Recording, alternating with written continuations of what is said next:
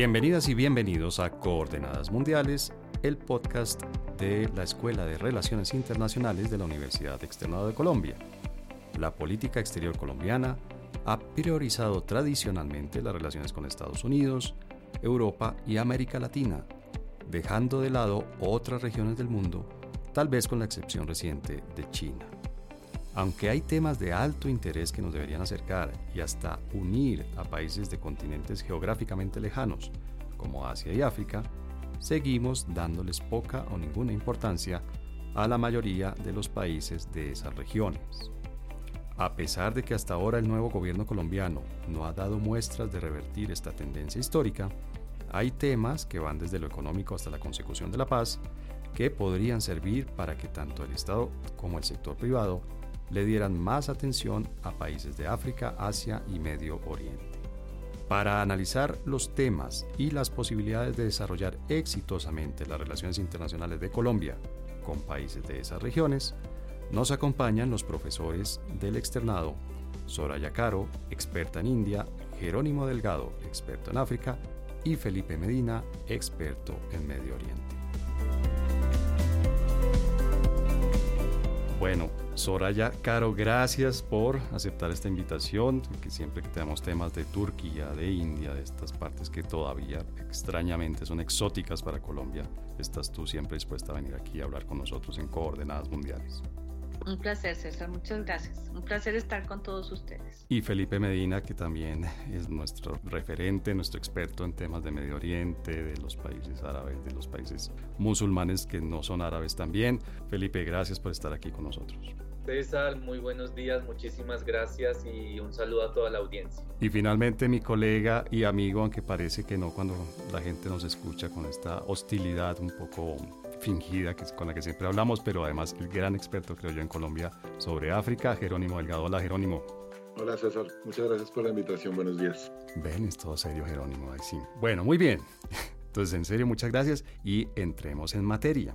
Entonces, pues el primer tema te, te propongo, Soraya, que inicies tú con el desarrollo es por qué India puede ser un país, una región, dice uno, pues obviamente es un país continente, porque India puede ser un país importante, interesante para la política exterior colombiana en este momento? Bueno, pues la pregunta que hace se plantea o se puede plantear desde tres escenarios. Primero, la importancia de la propia India la importancia de India en el escenario multilateral y la, y la, importancia de India en nuestro propio territorio, en nuestra región latinoamericana. India, pues es el país que más crece en Asia, la tercera economía en términos de capacidad adquisitiva del PIB en PPP. Es una sociedad bastante joven, más del 25% de una población de 1.400 millones de habitantes está por debajo de los 25 años. Es decir, es una sociedad que cambia rápidamente los patrones de consumo, el entorno laboral, el entorno innovador, la generación de riqueza.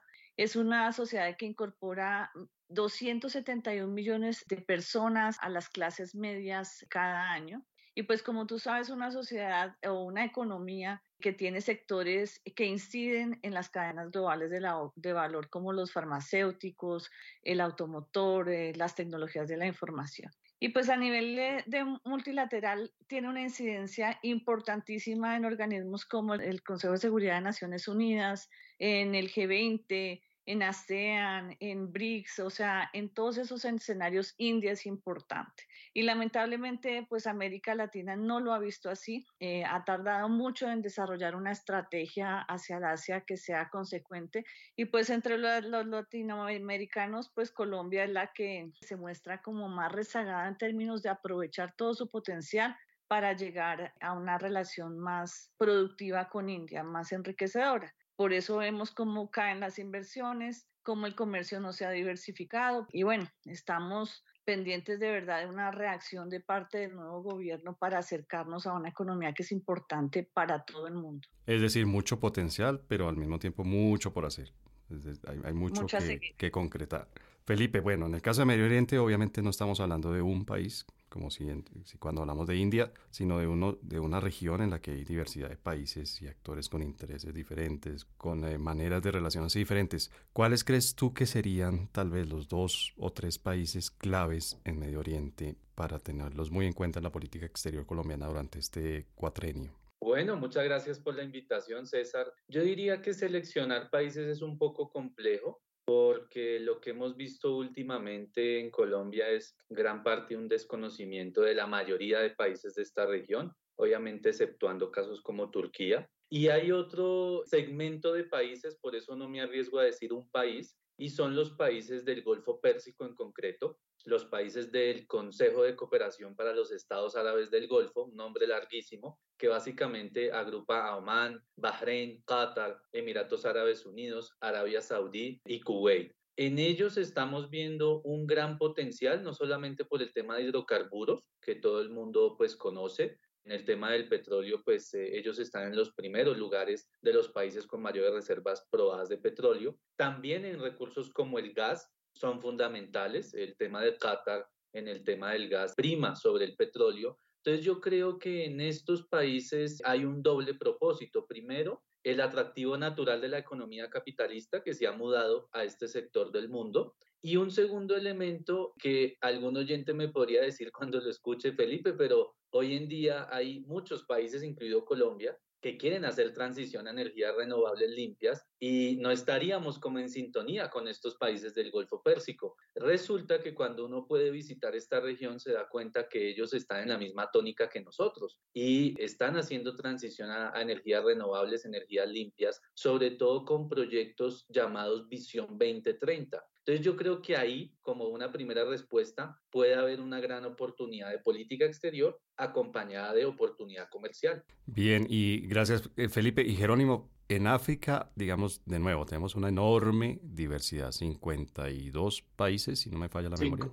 55 países muy diversos y además con una agenda que uno podría pensar que también es muy diversa, es decir, tenemos temas económicos, de comercio, de inversión, tenemos temas también políticos e incluso temas de, de seguridad, el tema del narcotráfico, el tema del terrorismo. ¿Cuáles, en su opinión, serían los, no sé, los dos o tres países claves, los de siempre, quiero decir, los de Sudáfrica, Egipto, Congo, o tendríamos otros países a los que hay que darles atención durante este cuatrenio? Pues mire, César, usted empieza diciendo que tenemos 55 países muy diversos, y, y, es cierto, pero al mismo tiempo tenemos una iniciativa como la de la Unión Africana que en términos políticos, económicos y comerciales está unificando muchísimo el continente. Si usted a eso le suma procesos como la pacificación de África, que pasamos de 35 a 4 conflictos en África, si hablamos de crecimiento económico que nos habla de 400 millones de africanos que salen de la pobreza durante la última década, ese tipo de cosas, y de la creación de la zona de libre comercio más grande del mundo en términos de países, el año pasado. Estamos hablando de un continente que ya no es el África de los 90, conflictiva, con golpes de Estado, que todavía existe evidentemente los conflictos y los golpes de Estado y la pobreza,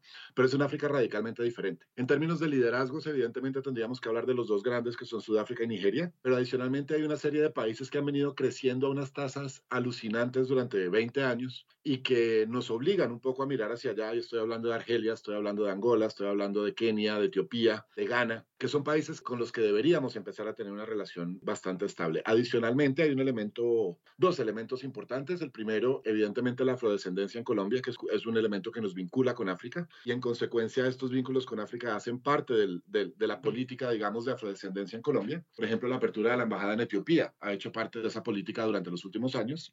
Y dos, dentro de la política del nuevo gobierno, por ejemplo, de paz total de la que están hablando, un continente que efectivamente pasa de 35 a 4 conflictos armados, tiene mucho que enseñar. Entonces, en ese orden de ideas, no es solamente comercio, no es solamente político, son experiencias también, sobre todo en términos de resolución de conflictos y de reconciliación que podríamos estar mirando y que se convertirían en un elemento importante para la Colombia de hoy, por ejemplo. Para comenzar un gobierno, normalmente pues hay, digamos, un plazo simbólico que son los primeros 100 días y se habla de victorias tempranas, es decir, de lograr conseguir objetivos, de, tener logros concretos muy temprano cuando inicia un gobierno. Soraya, ¿cuál sería tu consejo en la relación entre Colombia e India para priorizar y para lograr algo que, digamos, de un, que sirva como una especie de augurio, de buena señal de que se están manejando bien las relaciones y que se está aprovechando el potencial que hay entre Colombia e India? Pues mira, yo oyendo a mis compañeros y volviendo a tu pregunta anterior y a esta, uniéndolas, yo creo que tenemos que trabajar en el estudio de los países de esas regiones y de India, por supuesto,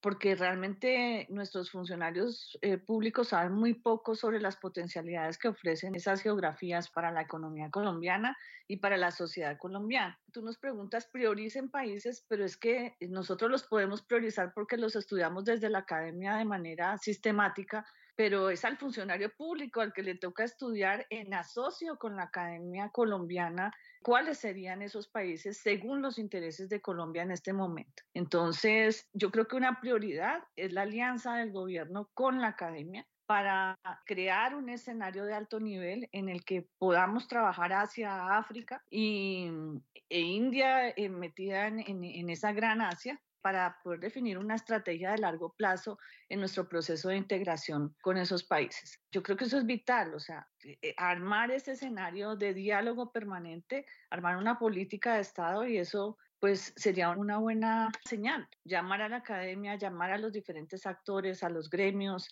a los empresarios, a otras entidades del Estado que tienen relación con esos países de manera independiente para formular una política pública de verdad, una estrategia de integración con Asia y África. Felipe, dentro de esa agenda que, propone Soraya, que se construye, digamos, de manera conjunta entre la academia y pues las entidades que manejan la política exterior colombiana, que no solamente la Cancillería, quiero decir, también hay temas de comercio, también habrá temas de turismo, incluso temas de seguridad, de paz, como nos recordaba Jerónimo. Tú, Felipe, ¿cuál crees que sería, digamos, una manera de escapar, entre comillas, de la trampa de que el único tema con Medio Oriente sea lo económico y los hidrocarburos, como tú nos recordabas hace un momento, y todo el tema económico. Es decir, ¿es posible que la agenda que haya con los países de Medio Oriente escape un poco, no se quede solamente en temas económicos? Claro que sí, y de hecho me gusta mucho la respuesta del profesor Jerónimo, porque eh, tanto África como Medio Oriente, tal vez una de las zonas más conflictivas en el mundo, también América Latina, en este caso concreto Medio Oriente tiene muchísimo para aportar en torno a esa palabra que son experiencias de conflicto y paz.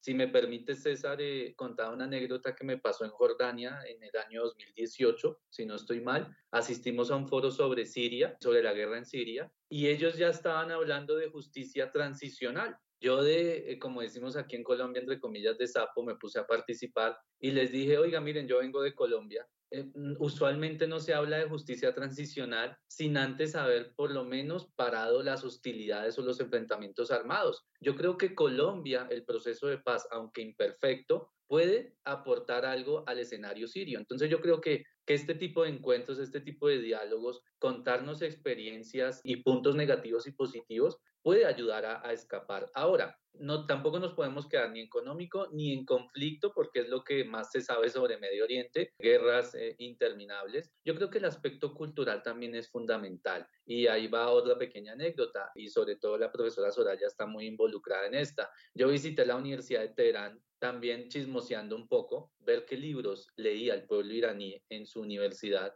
y me encontré la grata sorpresa de Gabriel García Márquez, fruto de esa delegación, ¿verdad?, de nuestra representación diplomática en Turquía con función en Irán. Y eso me pareció muy bello. Yo creo que cultura, política, economía, todo podemos hacerlo entre Colombia y muchos países de Medio Oriente. Y Jerónimo, ¿qué podría ser además de los temas de superación, digamos, del conflicto? Digamos, unos temas, no sé cómo llamarlos, un poco más materialistas, si se quiere. ¿Qué tanto potencial tenemos realmente de comercio, de inversión con África? Mire, César, ese es un tema de que hablábamos el otro día y es que es, a ver, hay, hay que ser realista. En ese orden de ideas, podríamos tener una visita del presidente de África, firmar acuerdos comerciales, todo lo que usted quiera, pero hay temas del diario vivir que imposibilitan o frenan mucho esa relación sobre los cuales habría que trabajar. ¿A qué me refiero? Si yo quiero ir a Sudáfrica hoy, tengo que mandar el pasaporte a Caracas y esperar tres semanas a que me lo devuelvan para que me den la visa. Si quiero ir a Angola, tengo que volar a Caracas a poner el dedo y la huella para que me den la visa. Si quiero ir a República Centroafricana, no tengo ni idea cómo obtener la visa. Porque resulta que en Bogotá no hay embajadas de África subsahariana. Hay tres embajadas de África del Norte, Egipto, Argelia, Marruecos, y no hay más. Entonces, en términos de consecución de visas, es un tema mucho más complicado. Los africanos la tienen un poco más fácil porque Colombia ya implementó la visa electrónica. Entonces, se puede hacer por internet y, y es más fácil. Pero no solo eso. Antes de pandemia, por ejemplo, yo podía volar de Bogotá a Johannesburgo por 800 dólares comparada en Sao Paulo. Ese vuelo ya no existe. Me toca volar a Atlanta, volar a Nueva York, volar a Frankfurt o a Estambul y el precio subió a 4 mil dólares. Mm. Entonces, son cosas que empiezan a, pesar a la hora de hacer este tipo de relaciones. Más allá, nosotros no tenemos un barco que salga de Cartagena o que salga de Buenaventura y que vaya a África. En consecuencia, mandar cualquier tipo de producto de aquí para allá o de allá para acá implica transbordos, implica desvíos para llegar primero a Europa o a Estados Unidos y luego bajar. Y eso hace que no lo oficial, porque podemos firmar 32 convenios y maravilloso, pero probablemente muchos de ellos se queden en el papel porque no hay forma de implementarlos. Entonces, esas son cosas que desde el gobierno y desde la empresa privada nos va a tocar empezar a, a repensar porque resulta, habría que decirlo, es decir, yo creo que no es posible pensar en el surgimiento de China como la gran potencia que soy sin África. África jugó un papel fundamental en ese crecimiento y creo que es hora de que Colombia y otros actores del sur global empiecen a entender la importancia de África. Entonces, si ni siquiera podemos exportar porque no hay un barco que nos lleve las cosas, ¿cómo, ¿cómo, funcionamos? Entonces, una cosa es el discurso bonito de y otra cosa es la realidad. Y eso tiene que ver con algo que yo quería mencionar que responde un poquito a la pregunta que le hizo a Soraya. Es que yo creo que otro de los logros que podríamos tener en los primeros 100 días sería la designación de embajadores. En África, desafortunadamente, ha habido unos muy buenos, contados pero muy buenos, y otros extremadamente malos, que ni siquiera reconocen la importancia del país al que van y no respetan el país al que van. Y eso implica que tenemos durante 3, 4 años un fulano o una fulana cuyos intereses no son los intereses del Estado, sino que van por otras razones. Cuando el Mundial teníamos un embajador en Sudáfrica que era narrador deportivo y su interés era el Mundial de Fútbol, no eran los intereses de Colombia. Entonces, en ese orden de ideas, hay algo que yo he cuestionado mucho porque me, me parece que puede ser muy bueno pero también puede ser muy malo. Y es la afirmación del gobierno nacional de que todos los embajadores en África subsahariana van a ser afrodescendientes. Me parece maravilloso. Pero, ¿y si el afrodescendiente no tiene ni idea de África? ¿Y si el afrodescendiente no ha trabajado África? Por el simple hecho de ser afrodescendiente va a defender los intereses de Colombia por el color de la piel. Entonces puede ser muy bueno si el afrodescendiente está capacitado para, me parece maravilloso, pero probablemente haya personas mucho más capacitadas que no son afros y que puedan llevar a cabo ese trabajo. Lo mismo con el Caribe. Dijo que todos los embajadores del Caribe iban a ser de San Andrés. Tenemos en San Andrés suficiente gente que pueda ser embajadora en el Caribe y que defienda los intereses de Colombia y que sepa de qué está hablando.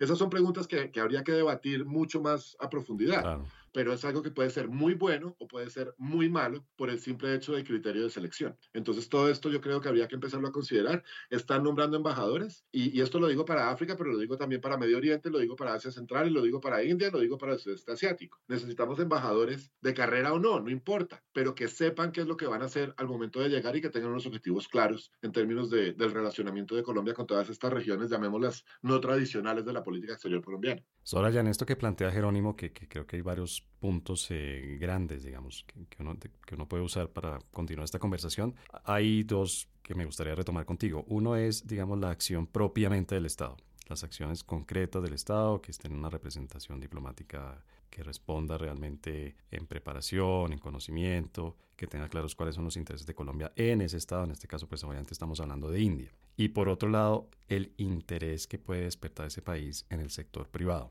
Entonces te pregunto, desde el punto de vista estatal, ¿qué tan importante y qué tan tanto se ve en la vida real, en concreto, la importancia que le da Colombia a India? Es decir, nuestra embajada está funcionando completamente bien, se está esperando algún relevo en, la dirección de la embajada ¿Hay alguien que ya esté sonando, digamos, o que, que pueda ser una persona idónea para esa embajada? Pues eh, mira, el, el, tema que plantea Jerónimo es gravísimo realmente porque hay momentos en donde a las embajadas llegan muy buenos gestores que tienen muy claros los intereses de Colombia en esas economías, porque para mí la economía es un tema y que se debe discutir y profundizar porque los empresarios desde tiempos milenarios son los que jalonan las relaciones en los diferentes niveles.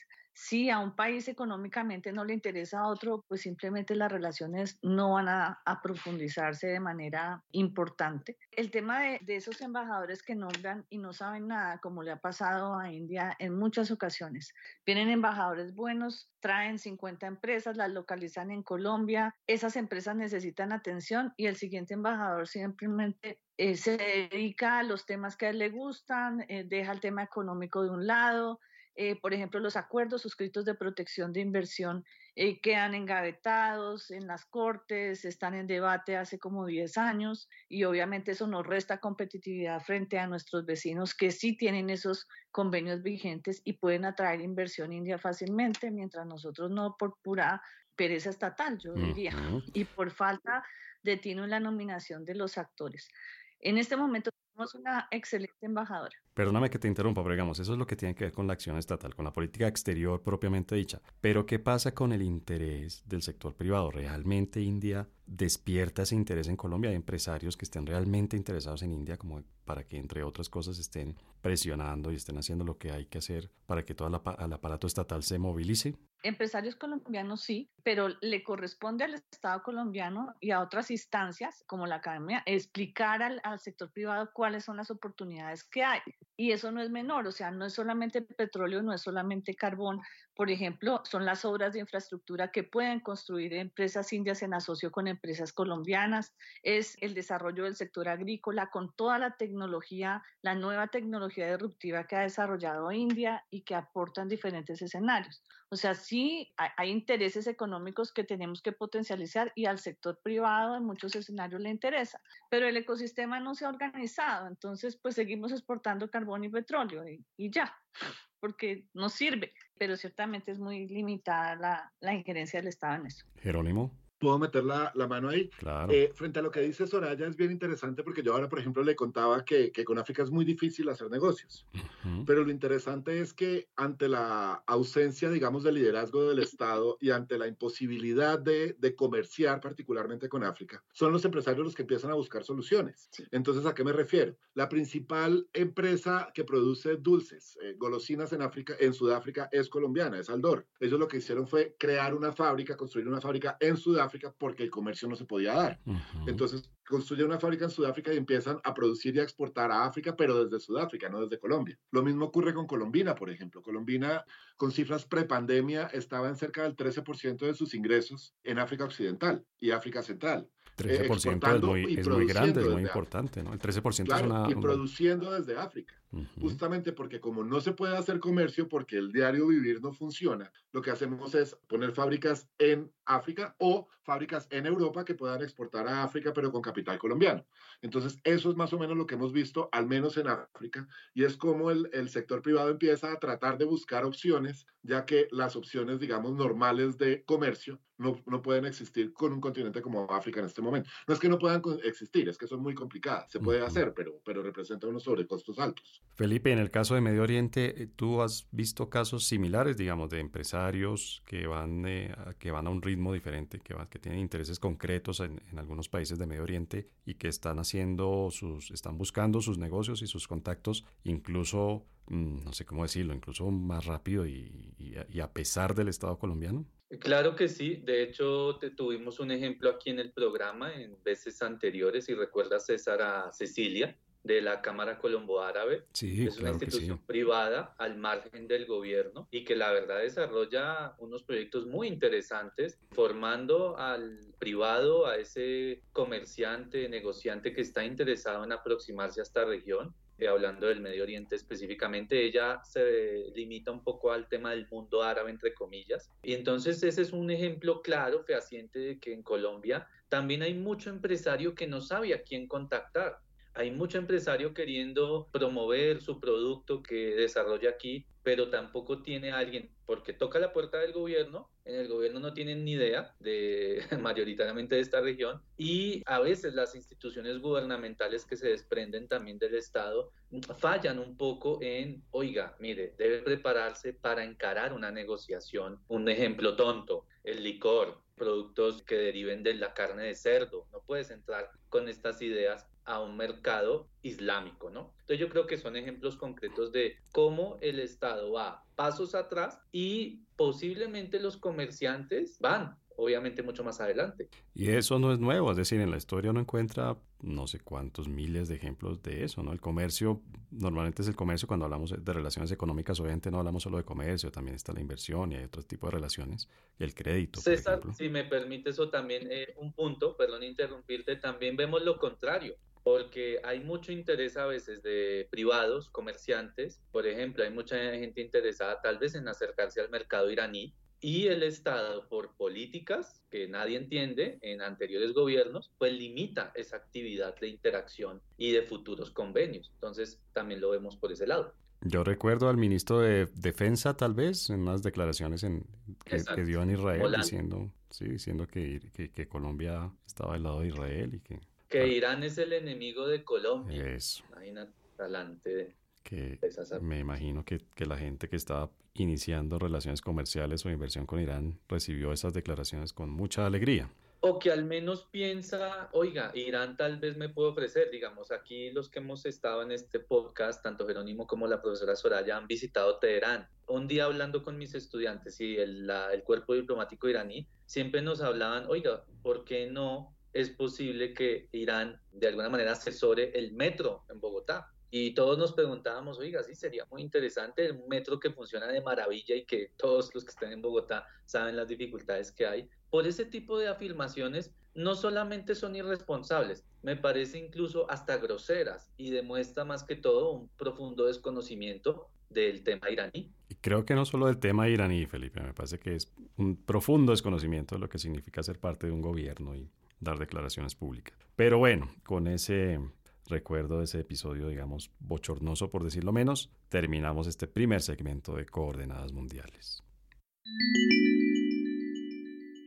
Este podcast es patrocinado por la Maestría en Asuntos Internacionales, un programa de tres semestres dirigido a personas interesadas en entender el mundo para actuar en él y transformarlo.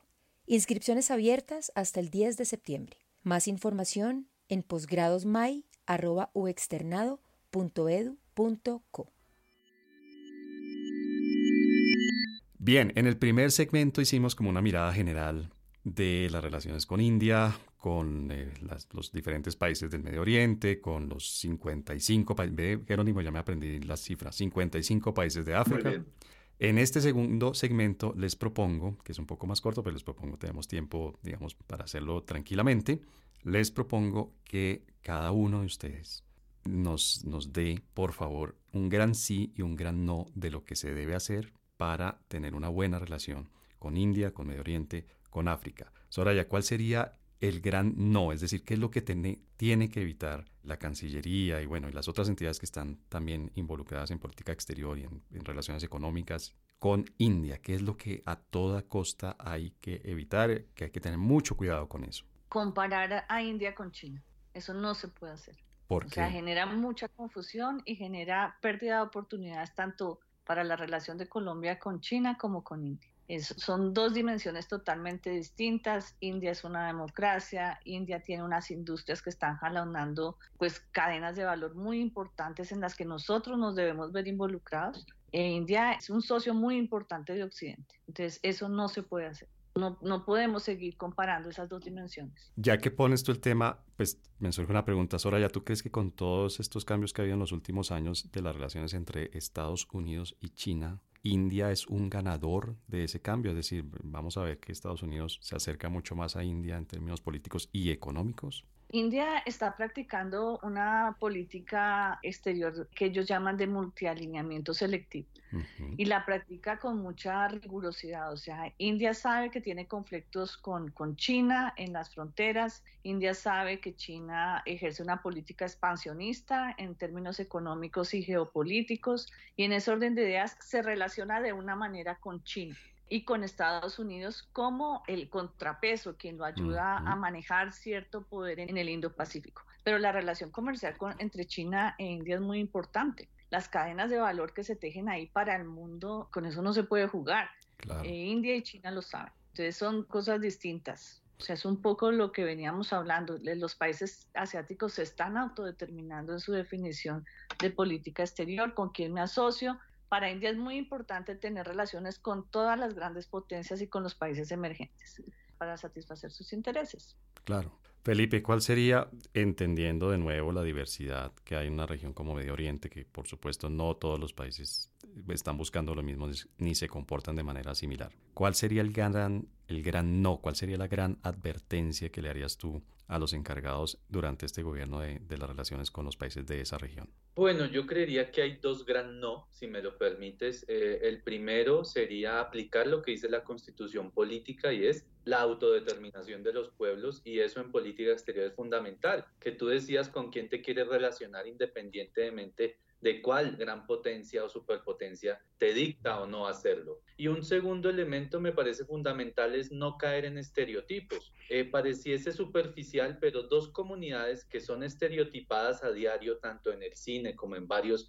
eh, escenarios sociales y políticos, no podría tener sentido que un gobierno, no hablando del presente, empiece a aproximarse de manera estereotipada, superior o incluso eh, con ámbitos de racismo hacia comunidades creyendo que hay un nivel de superioridad. Yo creo que todos somos iguales y ese sería un elemento fundamental para aproximarse a crear una política exterior de beneficio mutuo. Perdón, Felipe, y ahí me surge una duda, digamos, en el pasado uno tendría la impresión de que Gustavo Petro no es que haya sido muy, no sé cómo llamarlo, muy afín a la, a la, causa israelí, ¿no? Por declaraciones que él ha tenido. ¿Tú crees que esas posiciones muy críticas que ha tenido Gustavo Petro hacia la política tanto interna como externa de Israel puede ser un problema ahora para relacionarse con ese yo país? Creo, yo creo que no, viendo elementos de campaña y un poco analizando, como tú bien dices, estos primeros días de gobierno. Recordémosle a la audiencia que el mismo Gustavo Petro se reunió, aunque Israel no es lo mismo que ser judío, se reunió con los grandes empresarios y la comunidad judía colombiana, eh, el sector de Aviatur,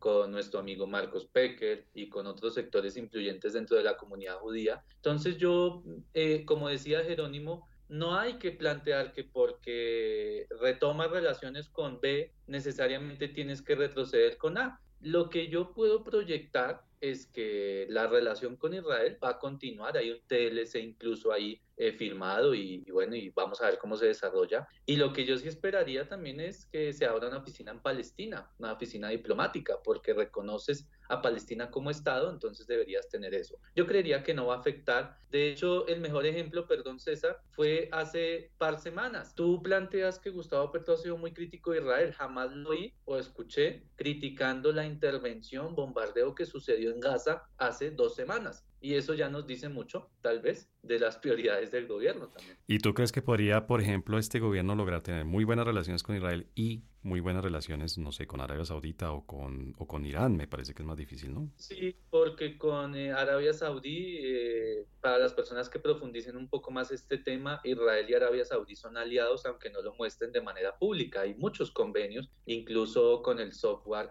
de hackeo, ellos son grandes, cooperan mucho en este sentido. Ahora, con Irán, tampoco creas, si esa es la enseñanza del Medio Oriente, todo puede pasar. Nunca eh, descartes que pueda firmarse un acuerdo no de amistad, sino por lo menos de un entendimiento entre Israel y, e Irán. Okay. Ahora, lo que sí vimos también, un poco viendo la transmisión de la posesión, César, fíjate lo que sirve ver a veces un poco la televisión. Yo, por ejemplo, vi delegados del gobierno israelí y delegados del gobierno iraní en la posesión en el Palacio de Nariño. Claro. Y eso nos dice un poco también de, de todo eso. Jerónimo, en el caso de África, ¿cuál sería el gran no? De nuevo, con la gran diversidad que tiene un continente que geográficamente es enorme y con todos los pueblos y países que hay allí. ¿Cuál sería el gran no, la gran advertencia que usted le haría a la gente de, de política exterior? César, yo tendría que retomar un tema de que habló Felipe y aquí un, un antecedente. Cuando yo dicto clases sobre África, sobre cooperación sur-sur y demás. Yo siempre les digo a los estudiantes que el mayor problema del relacionamiento en particular con África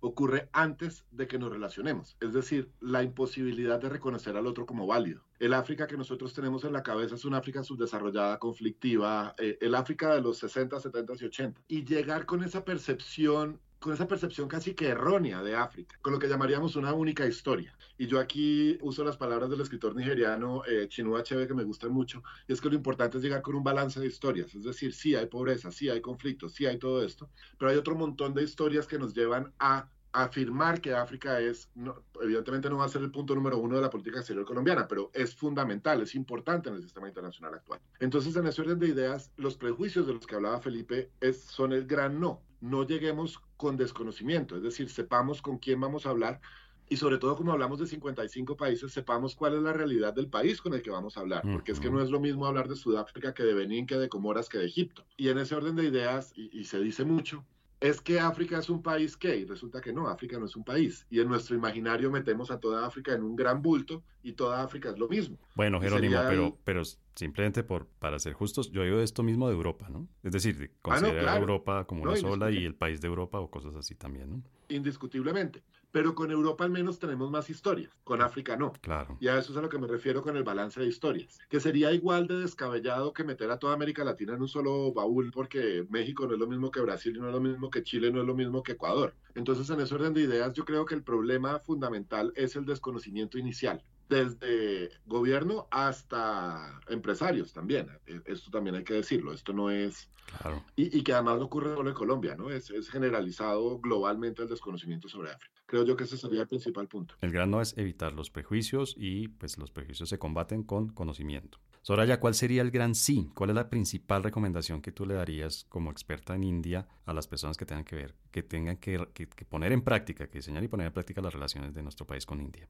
Yo creo que tenemos que reactivar las herramientas de integración que hasta la fecha hemos suscrito. Tenemos que sacarlas adelante rápidamente. Tenemos que evaluar junto con el empresariado la posibilidad de otro instrumento de integración más profundo, de integración económica. Es fundamental, porque de otra manera... Estamos, perdón que te interrumpa, pero estamos hablando de que un tratado de libre comercio.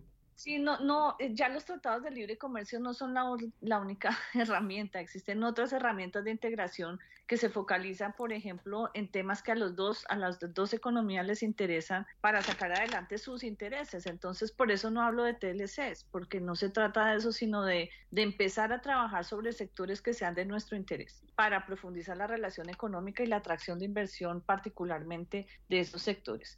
Hay un tema muy importante y es la formación, eh, hablando de la carrera diplomática, la formación en diplomacia económica y científica. Nosotros no tenemos a, esos profesionales formados en el manejo de estos temas. Entonces tenemos que sacarlos pues del sector privado, como pasa en este caso con la embajadora de India, que es una excelente embajadora, que después de décadas logró finalmente unir al sector farmacéutico indio y colombiano para intentar jalonar algo que finalmente pues en alguna medida se está materializando pero tenemos que tener nuestros propios funcionarios públicos formados en esos temas. Y eso tiene que empezar ya. Ok. Y Felipe, ¿cuál sería tu gran sí? ¿Cuál es la gran recomendación tuya? La más importante que le harías esto, esto se parece un poco como al, al ejercicio este de la, de, la charla en el, en el ascensor. Es decir, si tú te encontraras en el ascensor con Álvaro Leiva, ¿cuál sería la recomendación que le hacen esto? Bueno, en la Cancillería son tres pisos, entonces no cuenta mucho, pero digamos un ascensor un poco más largo. Claro, yo primero, él obviamente pues es una persona con una trayectoria fundamental, pero más bien le diría que replique la información para las bases de la Cancillería y de las personas que toman decisión en materia de política exterior. Primero, retomando todo lo que hemos dicho, profundizar el conocimiento. Yo me separo un poco de lo que dijo Jerónimo al principio, tal vez en el caso africano, de nombrar personas que sean expertas en África. No sé cuántos africanos habrá, africanistas, en Colombia. Eh, yo creo que no son muchos. En el caso de Medio Oriente es un poco la misma realidad. No podríamos mencionar eh, más de 10 personas que se dediquen exclusivamente al estudio del Medio Oriente. En ese sentido, no es necesario migrar, sí sería, no hay que ser experto en esto, pero por favor, tú, funcionario de la Cancillería, dale una leída al país del cual vas a investigar o al cual te van a mencionar como primero, segundo, tercer secretario, cónsul, lo que sea. A, intenta aproximarte a uno de los idiomas de la región porque lo que yo descubrí visitando un poco esta zona como profesor, yo no soy político, es que si tú empiezas un diálogo en el mismo idioma de la persona nativa, ¿verdad? Receptora de tu comunicación, vas a empezar un diálogo totalmente diferente. Claro, el inglés es lo más fácil, pero si logras dar ese salto de calidad, ya sea turco, farsi, árabe, yo creo que eso sería fundamental y eso es algo que no tenemos acá. Por supuesto. Soraya, ¿querías agregar algo?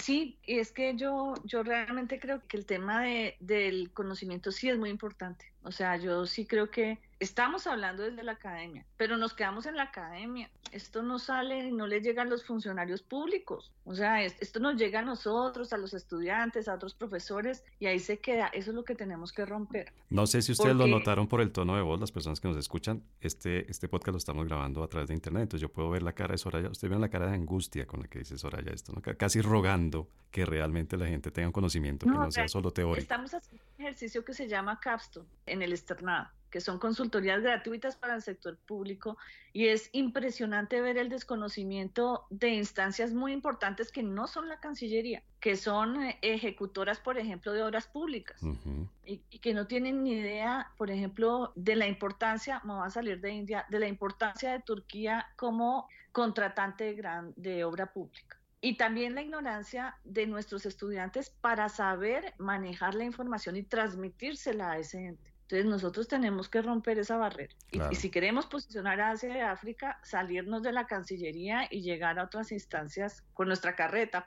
Porque, no, hay más temas. Es decir, yo creo que lo que ha quedado eh, claro perdón, a lo largo de este episodio es que hay muchos temas, son agendas muy, muy diversas. Ustedes me han mencionado una cantidad de temas, desde, desde cosas muy concretas, casi literalmente como la construcción de obras civiles, hasta cosas, digamos, menos, menos concretas, pero muy importantes como procesos de paz, justicia transicional, etcétera, etcétera. Jerónimo, en este tipo de ejercicio yo sé que el último turno es el más difícil, pero a ver, si está el reto hecho. ¿Cuál sería el gran sí? Yo quiero decir una cosa antes del gran sí. B y, no va a decir el gran sí. Pónganle cuidado que Jerónimo va a dar vueltas y no va a llegar al gran sí. No, sí le voy a dar el gran sí. Esto está siendo grabado, Jerónimo. Eh, construyendo sobre lo que decían Felipe y Soraya, yo entiendo que no es fácil tener africanistas, como no es fácil tener expertos en India o en, o en Turquía o en Arabia Saudí. Pero, por ejemplo, pensar la posibilidad que tiene eh, el modus operandi que tienen muchas cancillerías, donde cuando usted entra se, se, especializa en una región. Y eso quiere decir que durante toda su carrera diplomática, si usted se especializó en África, lo van a rotar por las embajadas en África. Si usted se especializó en Europa, lo rotan por las embajadas en Europa.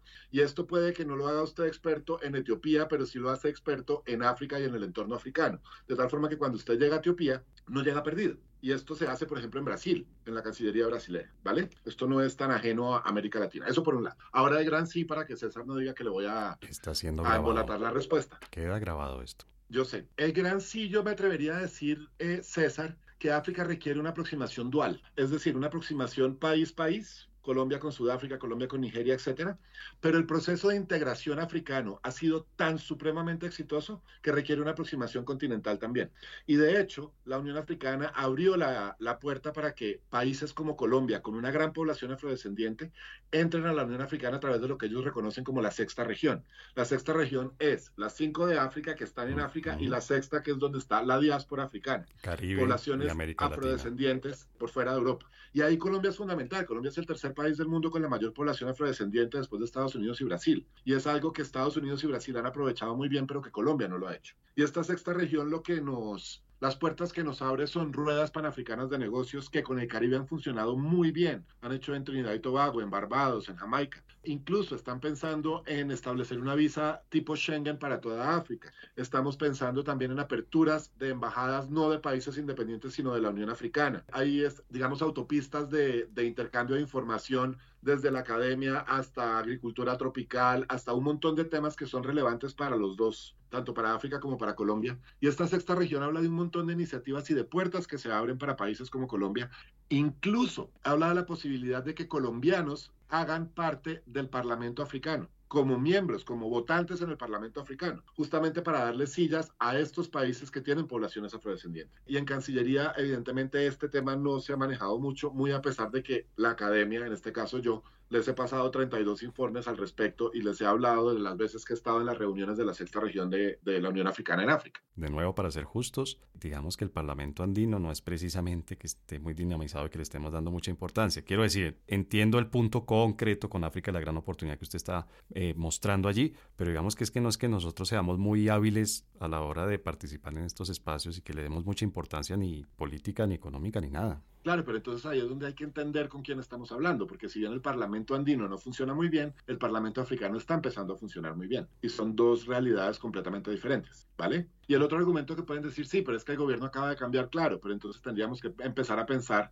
y, sé que es algo muy difícil y muy utópico y muy idealista, en dejar de tener políticas exteriores de gobierno y pasar a tener una estrategia un poco más a largo plazo que nos permita una inserción con China, con India, con Medio Oriente, con África, y que no cambie cada cuatro años con el presidente. Ay, hombre, pero bueno. Además, en particular, y con esto termino, perdón, además en particular, África no es un continente tan relevante, tan importante políticamente para Colombia, que implique la necesidad de un cambio radical cada cuatro años. Uno puede tener relaciones comerciales y relaciones políticas funcionales sin que se vean afectadas por los cambios. Cosa diferente es un Venezuela, un Nicaragua, un Estados Unidos. Incluso y, sé que Felipe va a brincar. Algo más políticamente fuerte como Irán. Yo, yo puedo, puedo llegar a entender por qué uno cambia, por ejemplo, la política con Irán, pero es que en África no tenemos ese tipo de, de problemáticas en particular. Ok.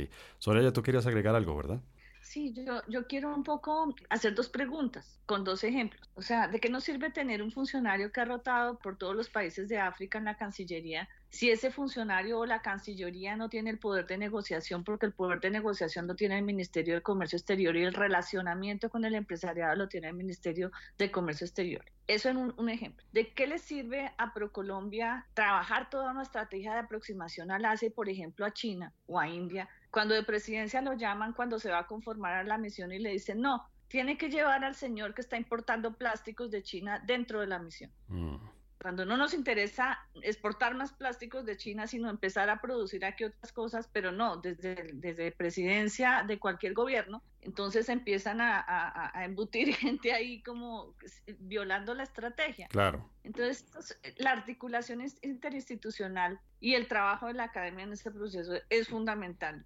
Claro, pero ustedes están señalando, no lo, no lo estoy justificando, quiero decir, como comentario al margen, están señalando fallas estructurales de la política exterior y de otras políticas que tienen que ver con relaciones internacionales, comercio, inversiones, migración, que tenemos en el Estado colombiano. Quiero decir, no solamente en el momento de relacionarnos con India o África o Medio Oriente, sino que podemos encontrar estos ejemplos con América Latina, con América del Norte, con Europa, etcétera, etcétera. Sin duda. Sí, es así.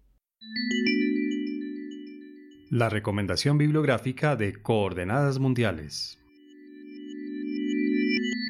Este es nuestro segmento de recomendaciones. ¿no? Inicialmente habíamos planteado recomendaciones bibliográficas, pero hoy en día, pues por supuesto, estamos hablando de textos, pero también estamos hablando de series, de películas, de documentales, de, de fuentes de información diversas en diversos formatos. Soraya, las personas que estén interesadas en India y tal vez en las relaciones entre Colombia e India y que quieran ir más allá de la famosísima película El embajador de la India, mentira, chiste pero que quieran encontrar realmente algo interesante, algo importante. Yo quiero decir que hubo mirada con, odio, de Soraya. Yo, hubiera, si Soraya hubiera estado aquí sentada al pie mío, me hubiera pellizcado yo. Que me... Pero Soraya, más allá del embajador de la India, hablando muy en serio, ¿qué le aconsejamos a la gente que consulte? No, pues además porque India es una potencia en cine, ¿no? Sí. Las películas y las novelas indias, eh, pues son muy importantes, son un producto de exportación muy importante. Y larguísimas, ¿no? No, hay película india, no hay película india de menos de dos horas, ¿verdad? Eso es una cosa.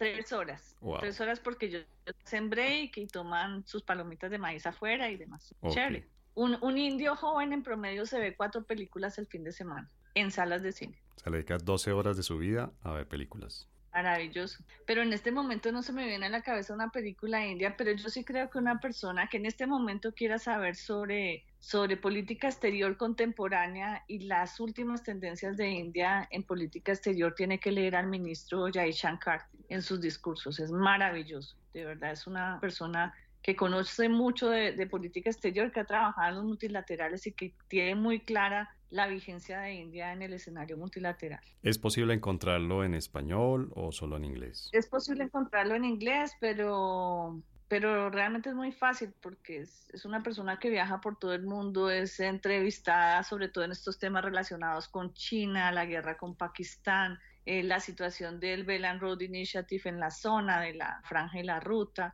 en este momento su posición con Ucrania, que es bastante controvertida. Entonces yo diría que aproximarnos a, la India de hoy en esta materia es a través de ese ministro, el ministro de Relaciones Exteriores. Repítenos por favor el nombre, Soraya.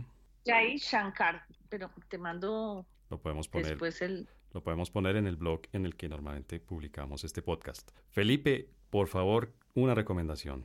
Claro que sí, la verdad a mí me gusta ver muchas películas. Yo partiría por decir, para no demorarme mucho en, yo no soy partidario de no recomendar películas, más bien hay que verlas con ojo crítico.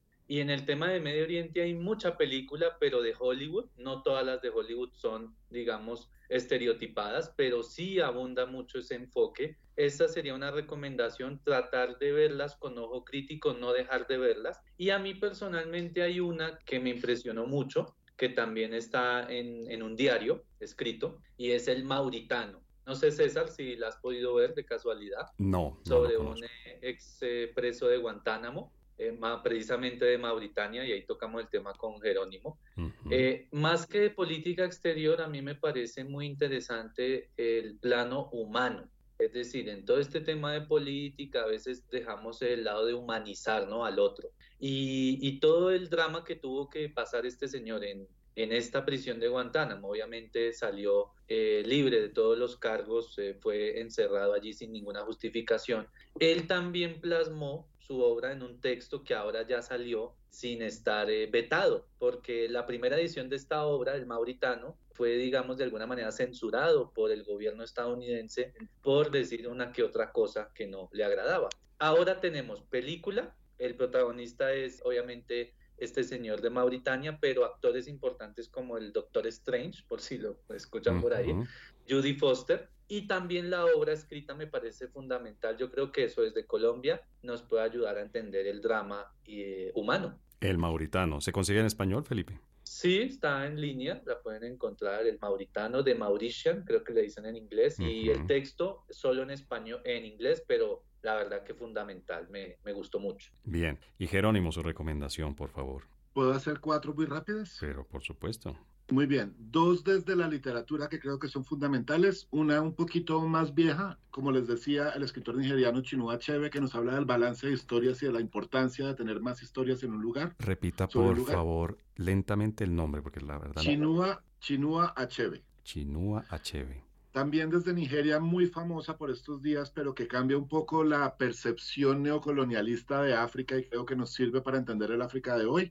La escritora nigeriana Chimamanda Achidwe, muy famosa por estos días también. Y si queremos irnos mucho más a entender la política, la, temas de seguridad, temas de migraciones, temas de, digamos, mucho más actuales del África, dos fuentes desde Sudáfrica que son muy interesantes. La primera es el Instituto de Estudios de Seguridad de Sudáfrica y la segunda es el Instituto Sudafricano de Relaciones Internacionales. Los dos están en Internet y los dos tienen una amplia gama de análisis y estudios sobre los diferentes temas, digamos, coyunturales del África hoy. ¿Nos puede repetir, por favor, el nombre de la autora nigeriana? Chimamanda Adichie. Chimamanda Adichie. Bueno, muchas gracias. ¿Y en estos dos institutos que nos mencionó, hay materiales en español o solamente en inglés? No, está en inglés y está en francés también en algunas oportunidades, en portugués también, es que son los tres idiomas más el árabe de la Unión Africana oficiales. Ah, En español no hay mucho. Bien, muy bien.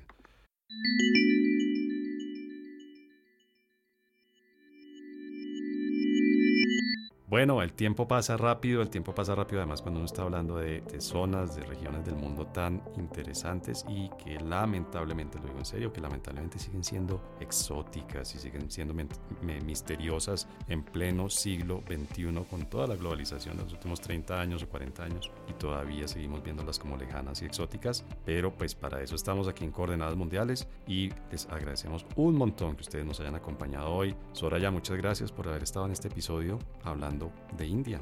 Bueno, muchas gracias a ti por la invitación y un placer haber estado con mis colegas. A ti, Felipe, por supuesto, muchas gracias por habernos dado esta, esta mirada de, los temas y de los, los sís y los nos en las relaciones con los países de Medio Oriente.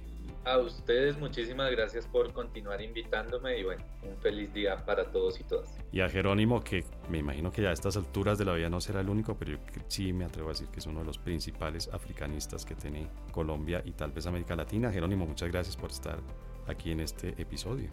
Muchas gracias César por la invitación y como decía Soraya, un placer hablar un rato con Felipe y con Soraya. Con usted no tanto, César. Gracias, Jerónimo. Eh, es lo que hay. Muy bien. Muchas gracias. Un abrazo.